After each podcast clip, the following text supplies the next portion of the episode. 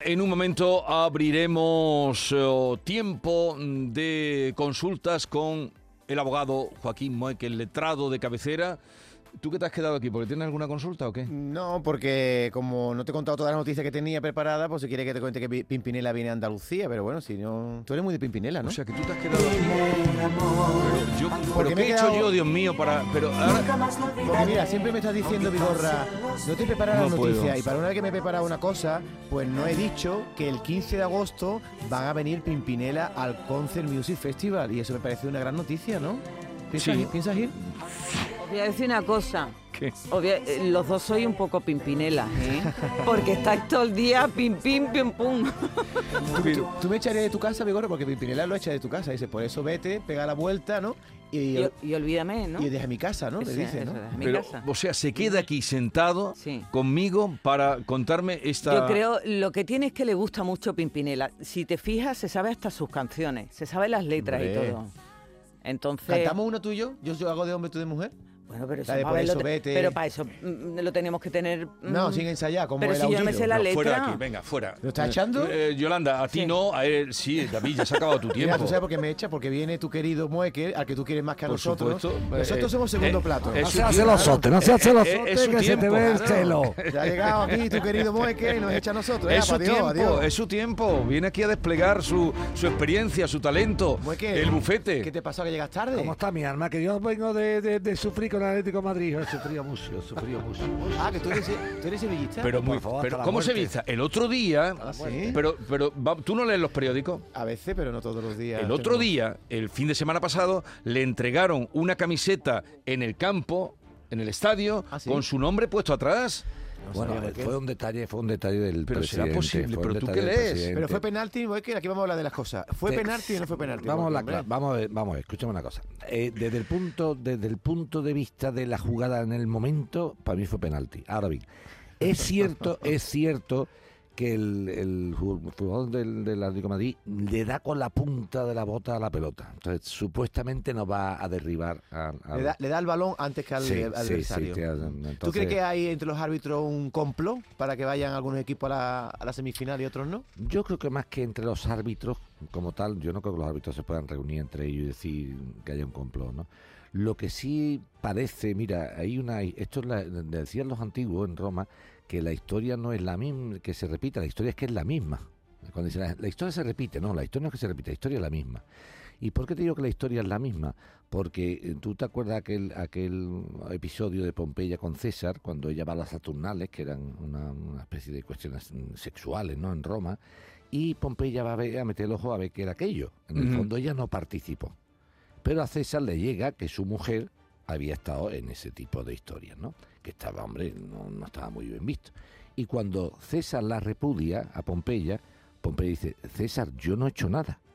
Y dice César, y creo que efectivamente no ha hecho nada, pero la mujer del César tiene que ser honrada y parecer que lo es. Pero ahí fue una encerrona que le hizo la madre de César a Pompeya. Muy bien, pero ¿qué, y, pero ¿qué contesta? Si lo importante de esto es la- el, el fruto. Tienes que serlo y parecerlo. parecerlo. Como diciendo, una persona vigorra puede ser honrada y no parecer que lo sea, que es peor. O sea, no es que, no es que juguemos a la falsedad. No, yo soy más de un lema de ser más que aparentar.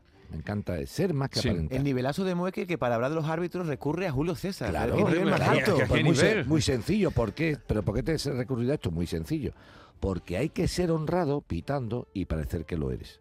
Y desgraciadamente los árbitros españoles están como ese suceso de Pompeya. Yo no dudo de su honradez, pero muchas veces no lo parecen. ¿Y por qué no lo parecen que lo sean?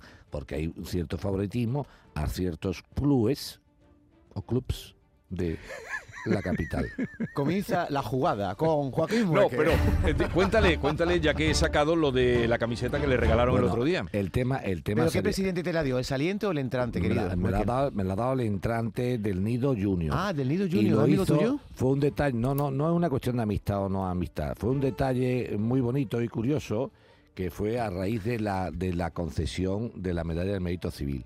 En una palabra, ¿qué hace el, qué Ah. hace el, qué hace el presidente? Pues mira, esto es un gesto, ¿no? Muy Sí, sí, me- me agradó, Dice, "Oye, me agradó A un accionista nuestro del Sevilla, un sevillista, se le ha reconocido por parte del gobierno con Mm. una concesión, Bueno, pues yo tengo el, el detalle de decir... eh, ¿Y por qué te ponen el 10? ¿Porque te gusta Maradona? no, me ponen el 10 porque soy un tío 10.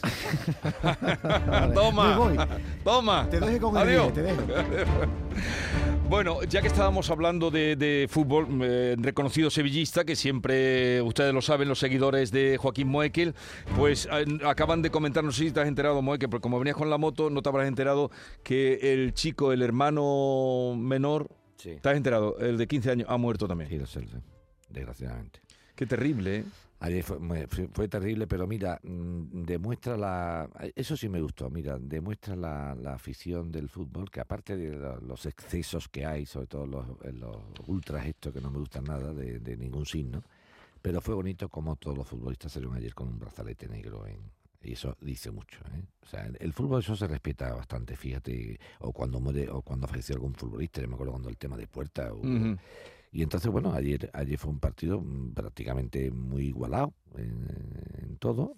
Eh, el Sevilla jugó bastante mejor que otra, que otra jornada. Fíjate que veníamos de perder con el Girona, nos metieron cinco. Y ayer estuvo el Sevilla mm, bastante bien. El gol, si te das cuenta, Vigorral, un fallo al final de defensa. eh, Sergio Ramos se le cuela por la pe...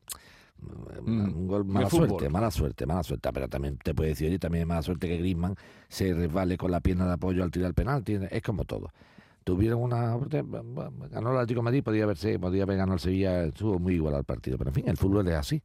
Pero sobre todo yo sí lo que vi fue el respeto de la de las aficiones por lo menos los futbolistas decir oye ha habido un hecho luctuoso que en este caso afecta al Sevilla y salimos todos con brazalete Bueno, vamos a la tarea. Hay, eh, tenemos luego llamadas, pero mm, incluso comprometimos el otro día con, con quienes íbamos a atender, pero vamos con las que llamamos muequelianas, que son preguntas que ustedes hacen, que ahí tenemos ahí muchas, eh, sin que eh, Muekel necesite papeles para responderlas. Amparo de Huelva. Buenos días, Jesús y Joaquín.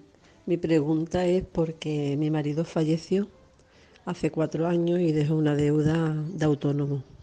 Entonces me negaron la, la pensión de viudedad, pero él anteriormente tenía cotizado 18 años por cuenta ajena. ¿Me tienen que dar la pensión? Bueno, en primer lugar, la pensión de, de viudedad tienen que dártela, pero la pensión de viudedad se, se, se adquiere o sobre todo se cobra cuando una persona tiene una pensión de jubilación. O sea, para que lo entendamos. Tú resulta que, está, que estás trabajando, tu marido está jubilado, fallece tu marido y te, y te quedas viuda de, un jubilado. En el caso de, de tu marido que no estaba cobrando todavía pensión, según tú, porque tú me dices que no te la habían concedido, obviamente no podemos pasar una viudedad de, de una pensión que no existe. Entonces, habría que ver exactamente la denegación que te han hecho. Para, para informarte bien, es mejor que pidas una vida laboral de tu marido y que nos mandes a la radio el documento que te manda la tesorería o el INS denegándote la pensión. Y con eso te contesto. Vale, manda ese documento, eh, ponte en contacto eh, para las personas que quieran. eh, el público tiene la palabra arroba rtva.es. Repito, el público tiene la palabra arroba rtva.es. Vamos con Javier de Algeciras. Buenos días, Joaquín. Eh, una preguntita. Después de una sentencia favorable, ¿cuánto tiempo hay que pasar para que se haga firme? Muchas gracias.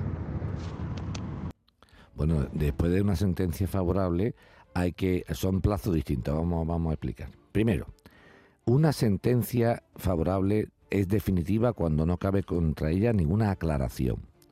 Pero firme es cuando no cabe contra ella ningún recurso. Por lo tanto, ¿cuánto hay que esperar? Hay- no es que haya que esperar un tiempo de plazos. Lo que hay que esperar es un tiempo de no recurrir la sentencia. O sea, a tu pregunta. Yo obtengo una sentencia favorable. Muy bien.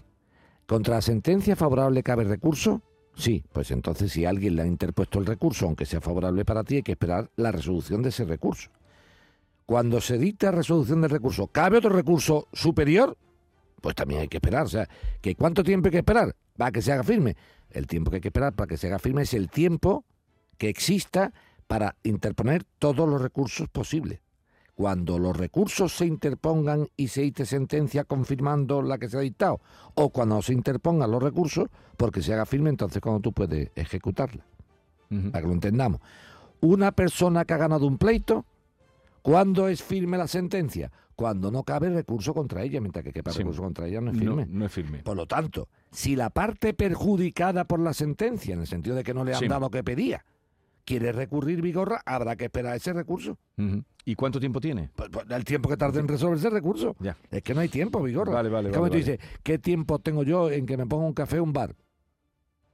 Dime, ¿cuánto tiempo tiene? Depende del camarero. Y depende de cómo esté la barra de gente. Sí, Pues sí. tú igual. Tú te imaginas tú dirás, bueno, suelen ser cinco minutos. No, no suele ser nada, Vigorra. No suele ser nada. O sea, contestar qué tiempo hay que esperar para que una sentencia favorable sea firme, es, no se puede contestar. No, nadie, el que conteste esto no tiene ni idea. O sea, una sentencia es firme, siendo favorable, cuando la sentencia favorable que yo tengo no cabe recurso contra ella. Mientras que quepa recurso contra ella, hay que esperar que se resuelvan los recursos. ¿Y cuánto tarda en resolverse un recurso? Oh, mi alma. Yo qué sé. Bueno, ya, lo dices todo. Antonio, del Puerto Santa María. Vamos allá. Buenos días, equipo. Enhorabuena por el programa. A ver, señor Moeque, que es un fenómeno. Eh, señor Moeque, ¿podría informar a todos los oyentes, por favor, de Canal Sur, si caduca ahora en, en enero la, la posibilidad de reclamar a, a los bancos la- los gastos hipotecarios? Están comentando mucho por redes sociales que caduca el 24 de enero por prescripción, posible prescripción de esa reclamación. Muy amable, señor Moeque, y al equipo. Buen fin de semana a todos y a todas. Muy educado, muchas gracias. Bueno, pues ha dado con la tecla este querido oyente. ¿Sabes por qué? Porque el problema que ha habido, mejor dicho, la ventaja que ha habido, es que el TJUE, Tribunal de Justicia de la Unión Europea, el TJUE, el nombre un poquito feo, pero es así, el TJUE, ha dicho claramente lo que todos esperábamos que dijera, afortunadamente. Pero qué mala suerte que tenga que llegar el TJUE. Ya, ya, lo que tú has dicho tantas veces. Que tenga Siempre. que ir. a- a- ¿Sabes lo que ha dicho el TJUE? ¿Qué ha dicho? Mira, mira lo que ha dicho el TJUE. Mira lo que ha dicho el TJUE. Dice el TJUE. Oiga usted.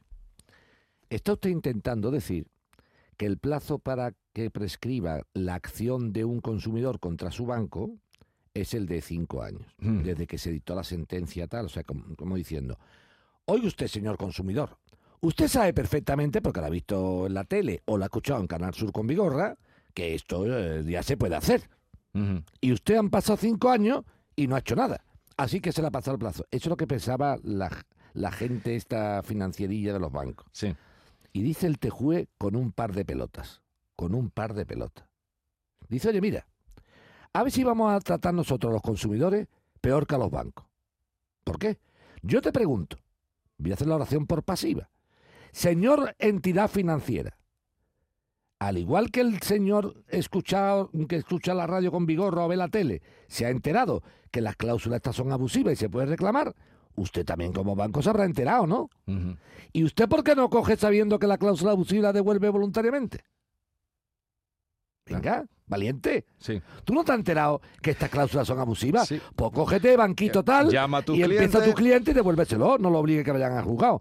Pues al igual que usted no lo hace voluntariamente, si no recibe una demanda, el cliente tiene derecho a reclamar hasta que no es abusiva la cláusula. Por lo tanto, ¿cuál es el truco, Vigorra? ¿Cuál es el truco? Me voy al juzgado ahora en febrero, marzo, en Sí. abril, cuando me dé la gana, y le digo, oiga juez, creo que esta cláusula de mi hipoteca es abusiva.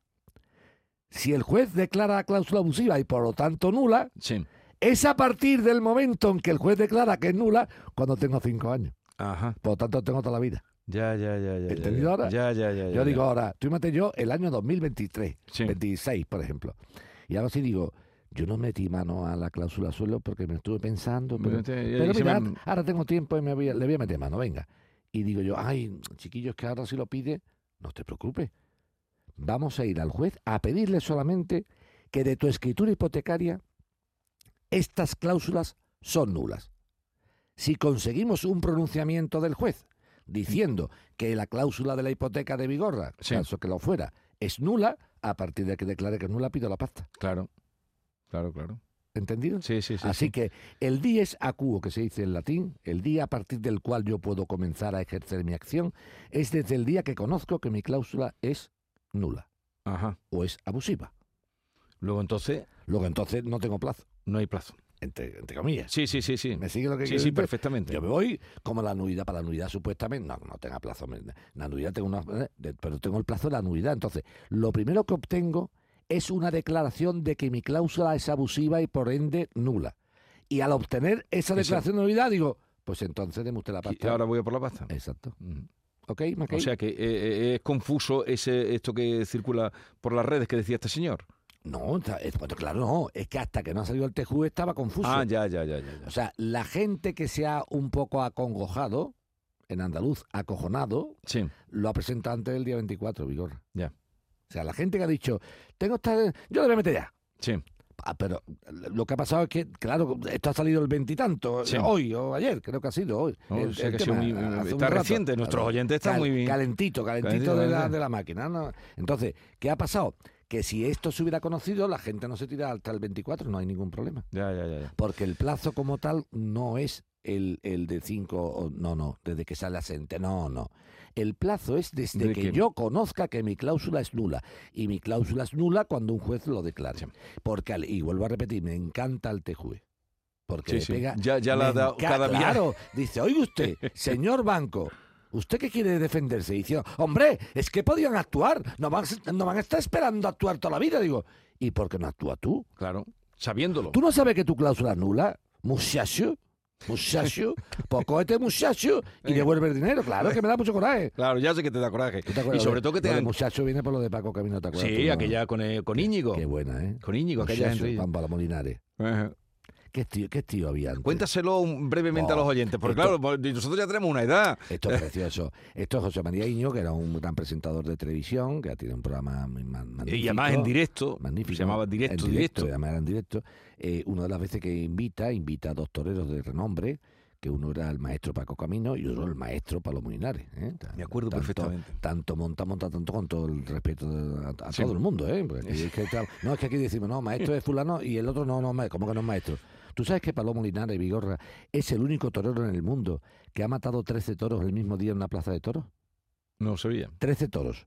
El, pero no en el campo. Pero porque le echaron un sobrero en alguna Eh, corrida, en ¿no? la- no, pero te estoy dando el mismo día. O sea, que toreó, Sí, el mismo día, toreó dos corridas. Una corrida de toro de seis toros por la mañana, la gente se tuvo que ir fuera y volvió a abrir la plaza de toros por la tarde con seis toros y un sobrero. 13. Eso no hay quien lo haga ahora. Eso no hay que lo haga. quien lo haga. Entonces, Vale. se puede Bueno. hablar de Palomo como maestro. Con respeto. Bien.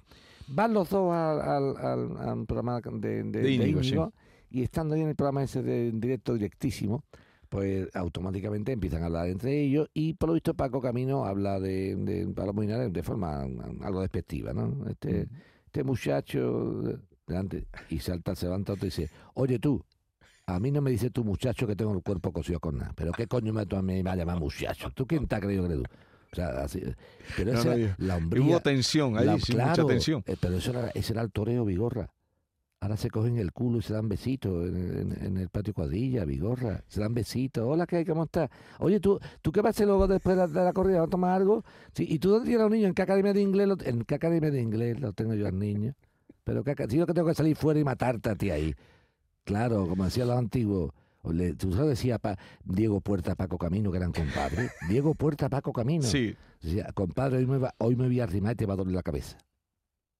Hoy me voy a arrimar y, te, va a doler la cabeza. como A Oh. chucha. o lo que decía Espartaco de Paco Ojeda, dice, Joaquín, cuando se ponía Paco Ojeda a pegarse los pitones por, el- por el pecho, yo decía, ya la cago yo.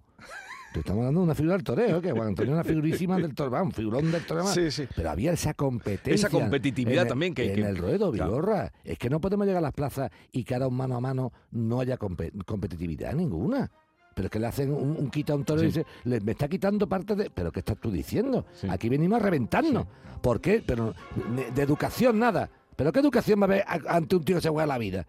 ¿Pero tú te crees que esto es un, concurso literario? educación, tequilla. Pues eso ocurrió en un programa en directo. Eh, en fin, ahí estaba para que la referencia de muchacho. Vale, vamos con otra. con- Lo mejor es tener memoria, ¿eh? Lo mejor es tener memoria. Hombre, por favor. Somos por la memoria. Eh, otra consulta. Eh, buenos días. Esta pregunta es para el señor Moeque. Eh, yo solicité en el mes de octubre eh, la solicitud para complemento de la, de la brecha de género.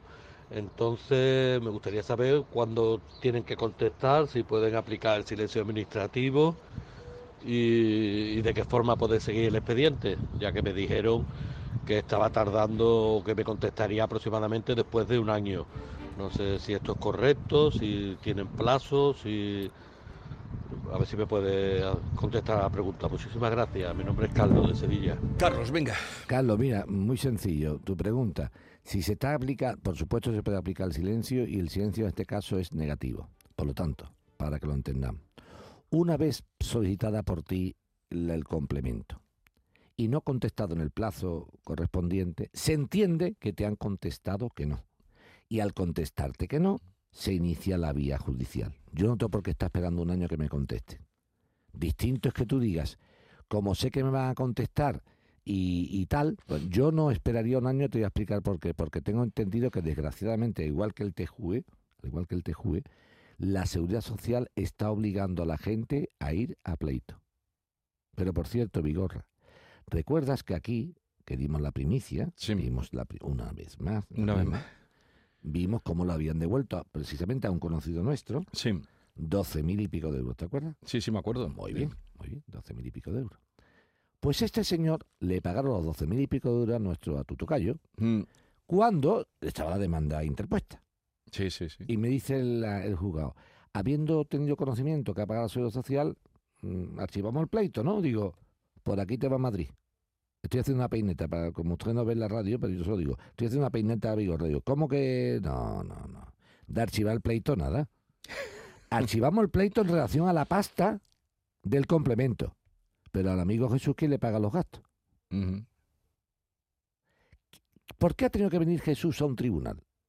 Porque tú, Seguridad Social, no has pagado voluntariamente. Entonces, tú te mofas de Jesús porque cuando ves que Jesús tiene serio, cataplines, claro. tiene cataplines para ir al juzgado y que te van a cascar, entonces tú, ¡uy! Misterios de la vida.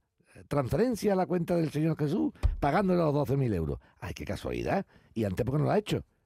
Entonces lo que hemos dicho, que también lo ha dicho el TJU, es, si usted obliga a un ciudadano, sabiendo usted perfectamente que tiene que pagar por las buenas, si usted obliga, in- insisto, a un ciudadano a que vaya, digo ciudadano en esta ocasión Sí. porque solamente lo pueden pedir hombres porque las mujeres se lo pagaban, ¿eh?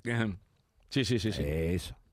Pues si usted lo obliga a que venga y los gastos serán, mm, serán o- originado una serie de gastos de asesoría jurídica para ir Claro. aquí, eso los paga usted. ¿Y sabe cuánto están tasando los gastos esos, Jesús? ¿En cuánto? en mil y pico de euros. O sea que Seguridad Social espabila porque Y no si nos haga- obligas no a gasten ir a la más gente a dinero los tribunales, el dinero es nuestro pagando los No, abogados, lo no, pagas tú. no jueguen más con nuestro dinero. Eh, 10, 30 minutos de la mañana. Eh, Ustedes vayan dejando, ahora pasamos ya a llamadas directas, pero si quieren preguntas, como ya saben el tipo, concretas, las moequelianas que le llamamos, al 670 940 200, las guardamos ahí y ustedes estén atentos el viernes que viene. El público tiene la palabra. Moeque a saludar y dar paso a Ramiro, que nos llama desde Marchena. Ramiro, buenos días. Hola, buenos días. Venga, Joaquín. le escucha Joaquín, a ver qué quiere usted Ah, comentarle. usted es Jesús, vale, vale. Sí, sí. De acuerdo. Cuéntenos. Pues mire, eh, esto se trata de, un, de una casa que heredó mi señora de, de su madre. ¿Vale? Entonces se dividió en varias partes, a nosotros nos tocó una, y con su madre en vida todavía, pues eh, le, propuso su hermano, le pidió que por favor que le dejara una parte de la casa que es la que pisa mi zaguán. Entonces era la única habitación que él tenía que decía que podía obrar y que podía meterse ahí más para vivir porque lo otro estaba todo medio derrumbado, medio caído y bueno, mi suegra después de mucho eso pues lo consultó con nosotros porque la casa a fin de cuentas iba a ser para su hijo y su hija y lo consultó con nosotros y ah, después de mucho tira y afloja pues decidieron que sí, que se lo iban a prestar. Entonces se lo dejaron mientras que él estuviera aquí. ¿Qué pasa? Que él y sus hijos ya han desaparecido de la casa, la han vendido y la han vendido con ese trozo, con ese trozo dentro. Entonces, eh, yo estaba hablando aquí con gente de registro, con gente de notaría, con un abogado, y me dicen que puede que haya un caso de usucapión, que yo era la, única vez que lo escuchaba, y que, bueno, en, en resumen viene a decir que cuando lo prestado está cerca de lo dado, que lo que lleva mucho tiempo una persona eh, habitándolo, aunque no sea suyo, después, pues, por, por esa ley mm, se puede adueña- adueñar de, de esa porción de terreno o de esa finca o de lo que sea. Bueno, vamos. Esa es mi cuestión eh, para ver si eh, ahí podría yo hacer algo o no. Bueno, vamos a ver, Ramiro. José, ¿quién es? José es el hermano De tu de mujer. mi suegra. Ah, el hermano de tu suegra. O sea, el hermano de mi mujer, perdona, Eso, sí. yo me está Perdona, liando. oye, Tu sí, cu- sí. Di tu cuñado, Sí, sí, hombre, no, di tu no, no, cuñado. que estoy un poquillo nervioso. Di tu cuñado. Pero tú has oído lo de, ¿Cómo has dicho de lo prestado que no, de No, lo Lo dado? prestado no, está mi- cerca de lo dado. Eso, lo prestado. Pero escúchame, Ramiro, que, que José es tu cuñado. Vale, José, José Narváez Muñoz. Eso es tu cuñado, no digas. Pere- no, perdón, José Perea Narváez. ¿Y José Narváez Muñoz quién era? José Narváez Muñoz, el hermano de mi suegra, el que el que heredó otra parte de la casa. Pero entonces, ¿por qué me manda la nota simple de José Narváez Muñoz? La nota simple de José Narváez Muñoz. Vamos, tú me has mandado la nota simple de José Narváez Muñoz. Claro, ese es el hijo. Me estás Ese es liando. el hijo del que heredó la casa, el que ha estado viviendo aquí hasta hace poco. ¿Qué te toca a ti, José Narváez Muñoz, a tu mujer? Vamos a empezar porque, mira, escúchame, me ha dicho, escúchame. José- Ramiro, Ramiro, tranquilízate porque Sí, me ha sí. dicho que es tu suegro. Después me ha dicho que es tu cuñado. Ahora No, me dice que es el hijo de tu hermana. Mm, Dime, a ver si me entero, a ver si, al final, a ver si al final se va a acostar conmigo este. Venga, ¿quién es este? ¿Quién es este gacho? Dime quién es este gacho.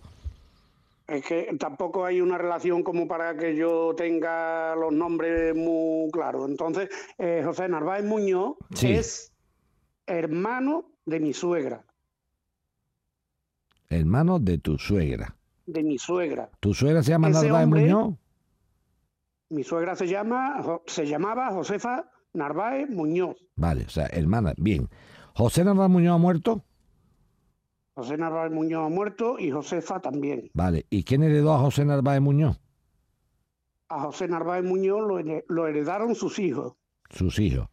Pues sus hijos son dueños de una finca que tiene 164 metros construidos. Y dice, la porción de la casa señalada con el número 9 de gobierno de la calle tal, de esta villa, además, consistente en un cuarto pequeño que da a la calle, un corredor y una sala a continuación de dicho corredor en el patio, frente a la puerta de la calle, y la mitad de un sobrado que pisa el cuarto que da a la calle y el zaguán, otro sobrado que pisa el corredor, otro sobrado que pisa la sala del patio y la mitad de la cocina y un pozo. Todos esos dueños, Exactamente. pues de todos esos son dueños. No es que esté, no es que esté prestado, es que son los dueños. Mm, Vamos a ver. eh, ellos son dueños de la mitad del sobrado, Sí, ¿vale? De la mitad. Es Sí, que ese sí. sobrado pilla. Ese sobrado pilla lo que es la, la puerta de mi casa. Vamos a hacerla más fácil, Ramiro. Ramiro, vamos a hacerla más fácil. Tú lo que estás diciendo es que los que te pisan a ti, en vez de pisar medio sobrado, están pisando el sobrado entero. El sobrado entero, Muy bien. efectivamente. Eh, pues ya está, tú ves, ya vamos poniendo la. Venga. A. Y tú lo que dices también es que el, el pisa el cuarto que da a la calle a- al- al zaguán. Entonces, lo que tú estás reclamando es la, la mitad del otro sobrado. Efectivamente. Muy bien. Si la mitad del otro sobrado ellos lo han poseído como dueño desde hace mucho tiempo, como tú bien dices, va a ser muy complicada la acción. La pregunta que te hago. ¿desde cuándo están ellos ocupando el, la mitad del sobrado que no les corresponde? Eso hace. ¿30 sobre años, 20, años. 40? ¿Cuánto? Sí, sobre, sobre 40. Sobre 40 años. Ya son muy complicados. Ya Mm. son muy complicados. ¿Me entiendes? Porque ellos han estado, a no ser que hubiera un documento que dijera que es un préstamo y que es una No, autorización. no, hay, hay, hay documento, no hay ninguno. Pues si no la- si- no hay ningún. Pues si no la hay, ¿me entiendes lo que quiero decirte? Eso no, no hay tu tía. Vale, Porque, y aunque lo hayan vendido, Ya, eso no tiene nada que ver. Yo vendo lo que es mío y es que era mío. claro, claro. Vuelvo a repetirte, es como si tú me dices a mí que tú eres el dueño de una casa y cuando la vende, la vende con todo lo que es tuyo. No sé, que porque haya cambiado de dueño no significa que ahora Antonio no tengo derecho a, pe- a- a tener la mitad del sobrado. El- la mitad del sobrado la estaba ocupando el anterior dueño que eran tu familia. O tu familia entre comillas. ¿Me entiendes lo que te quiero decir? Sí, Por lo sí. tanto, eh, la acción para intentar tú reclamar la mitad del sobrado la veo muy complicada. Pues nada, eh, además, verá, si es muy eh, muy poco terreno, es muy poco, Sí. lo único que, que da un poquito de porculillo que te estén pisando ahí, que te tengan, ¿me entiendo no? Ya, pero eso habría que haber espabilado antes. Sí, ya, ya. Ahora es tarde, señora. Bueno, Ahora es tarde, pues- señora. no le Ahora cante. puede apartarlo de mí. Ramiro, adiós. Vamos a otro asunto. María del Carmen nos llama desde Jerez. Buenos días, María del Carmen.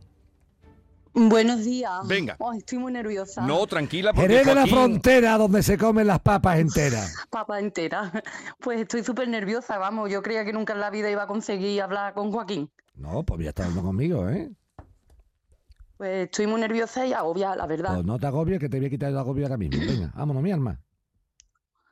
Eh, Joaquín, Venga. eh, yo vendí mi casa en el 2019 Vale, por 140.000 euros. vale. Entonces yo cancelé, a ver si me sé explicar bien. Tú te explicas como tú quieras, de- como de- tú quieras. Dale Vale. caña, venga, no te pares. Porque yo de todo esto no, no entiendo nada. Entonces, mm, yo cancelé un préstamo que to- to- todavía tenía hipoteca a la casa cuando la vendí. Sí, Entonces, nosotros cancelamos ese préstamo, pero eh, cuando yo compré la casa, pedimos el préstamo hipotecario, pero al año lo ampliamos porque nos hizo falta un dinero. sí, En fin, esa es la primera parte. vale. Y mm, decidimos vender la casa, la vendimos en el 2019. Yo di ese mismo mes una, un 3.000 euros de, para la reserva de un piso nuevo que estaba en, constru- en construcción Sí, y, hay- y durante los años pues he ido dando las entregas a cuenta. 800, y, y más recibos extra que me iba pidiendo la promotora. sí, En fin, todo bien. Eh, me hicieron la renta del 2020-21 y le dije al gestor que yo tenía dos años para la venta de la casa. Ay, la venta de la casa, el, el- el- esto del dinero, para reinvertir ese dinero, sí, que ese dinero estaba en el banco. sí. Entonces él me dijo que no pasaba nada, que yo tenía firmado un contrato de compra-venta y que con eso no pasaba nada. Pues ahora se firmó la- las escrituras ya en notaría, con, porque yo sigo teniendo préstamos, aparte de todo el dinero que di, te lo di todo para, la, pa- para el piso nuevo, tengo una hipoteca, porque me costó más caro el piso nuevo que la casa que vendí. Sí, Entonces, mm, me dice Hacienda que me he salido del plazo, que un año más tarde, y me pide 14.000 euros.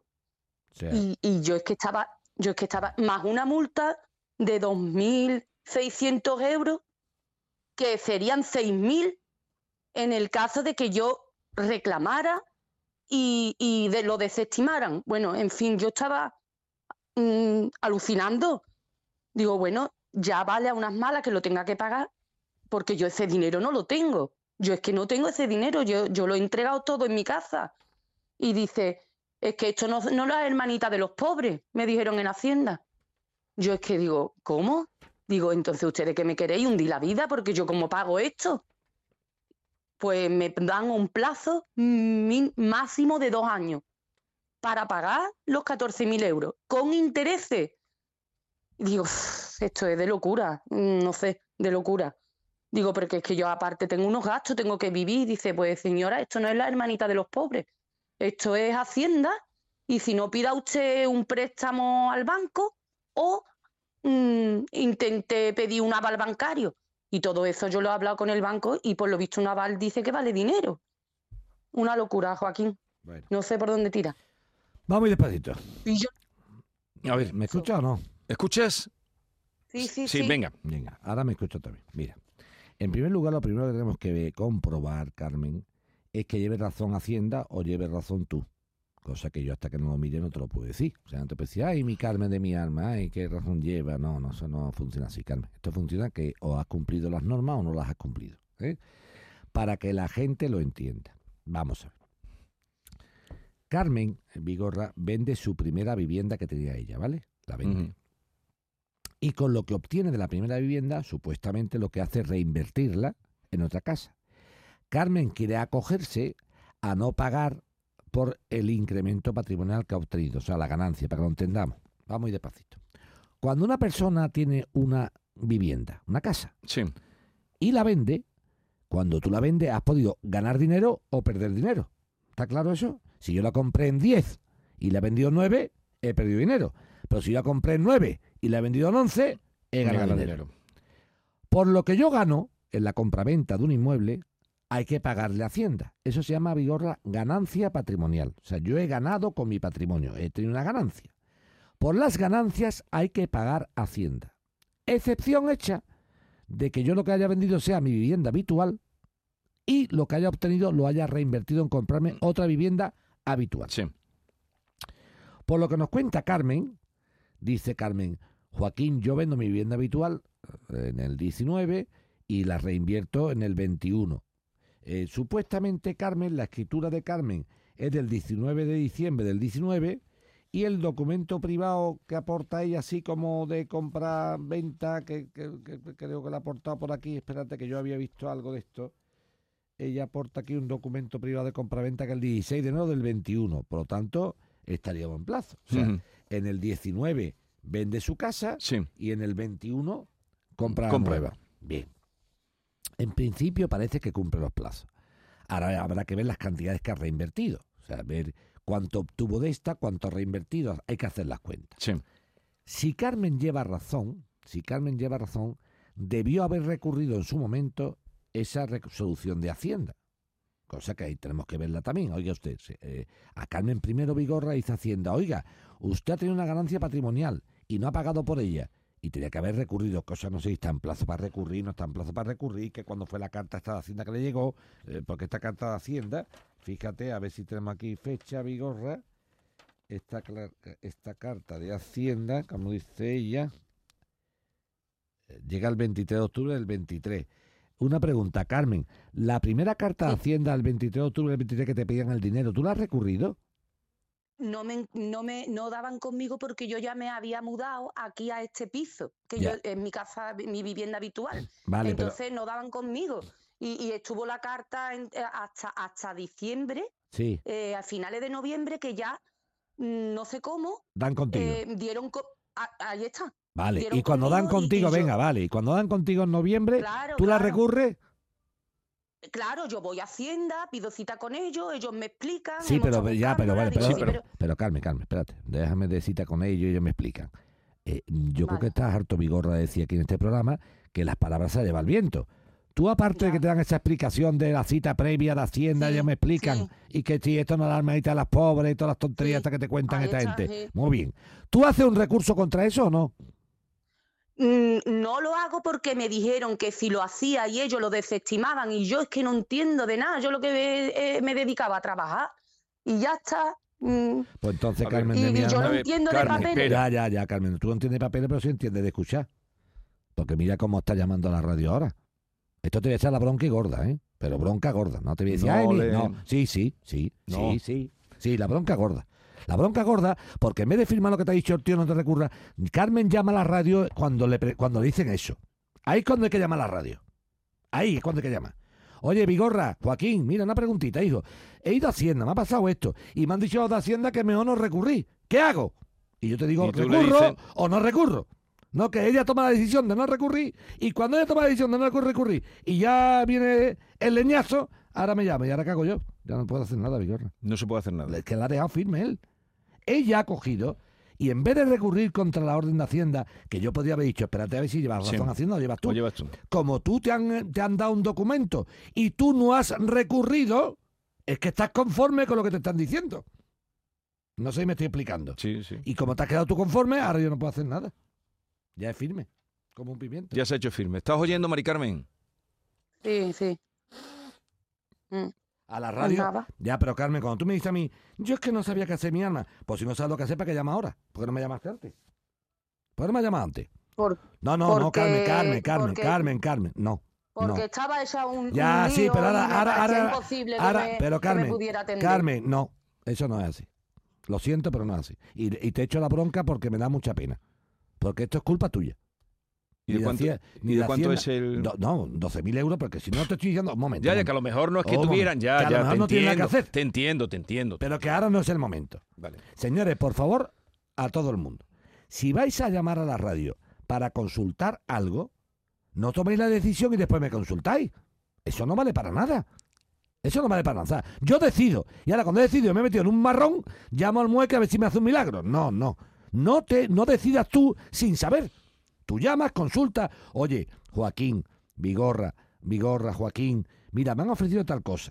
Me han propuesto tal cosa. ¿La acepto? ¿No la acepto? Ahora, si vosotros decidís, que me parece muy bien, yo no soy el padre de nadie. Sí, sí. Y ahora cuando habéis decidido y estáis los marrones, llamáis, y es que no, no hay nada que Pues hacer. nada, Mari Carmen, no hay que hacer, lo sentimos mucho y, y, en fin, eh, es lo que te podemos, lo que te dice Joaquín, que es el que sabe de esto. Vamos con Y las decisiones, ya digo, por favor, no toméis la, no tomad decisiones si no conocéis la temática son las que estoy tomando la decisión, por Ya. favor. Venga, Francisco Javier, eh, buenos días. Sí, buenos días. Venga, dale. Tírale. Mira, pues te explico. Pusimos en venta una vivienda que teníamos en junio, ¿vale? Y la pusimos por, por nuestra cuenta en los portales de inmobiliarios de internet y me llamaban clientes y también me llamaban inmobiliarios ofreciéndome los servicios.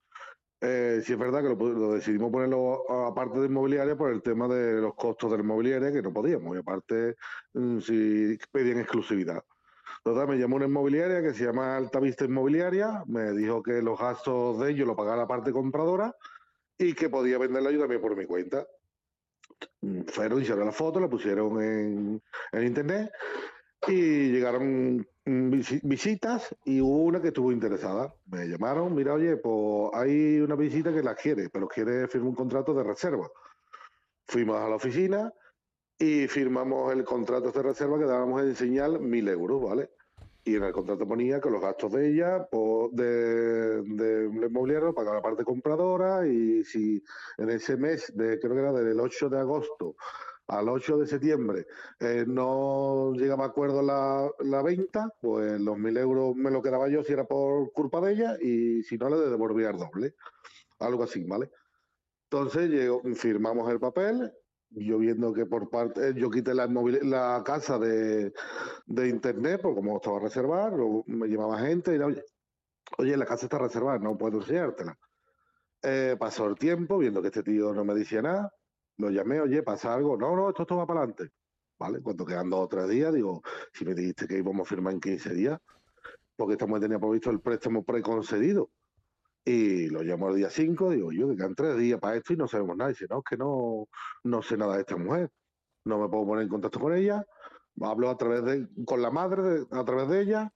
Y no, no sé, estoy pensando en empezar a enseñar a través de tu casa. Digo, vamos a esperar el plazo, a ver lo que pasa.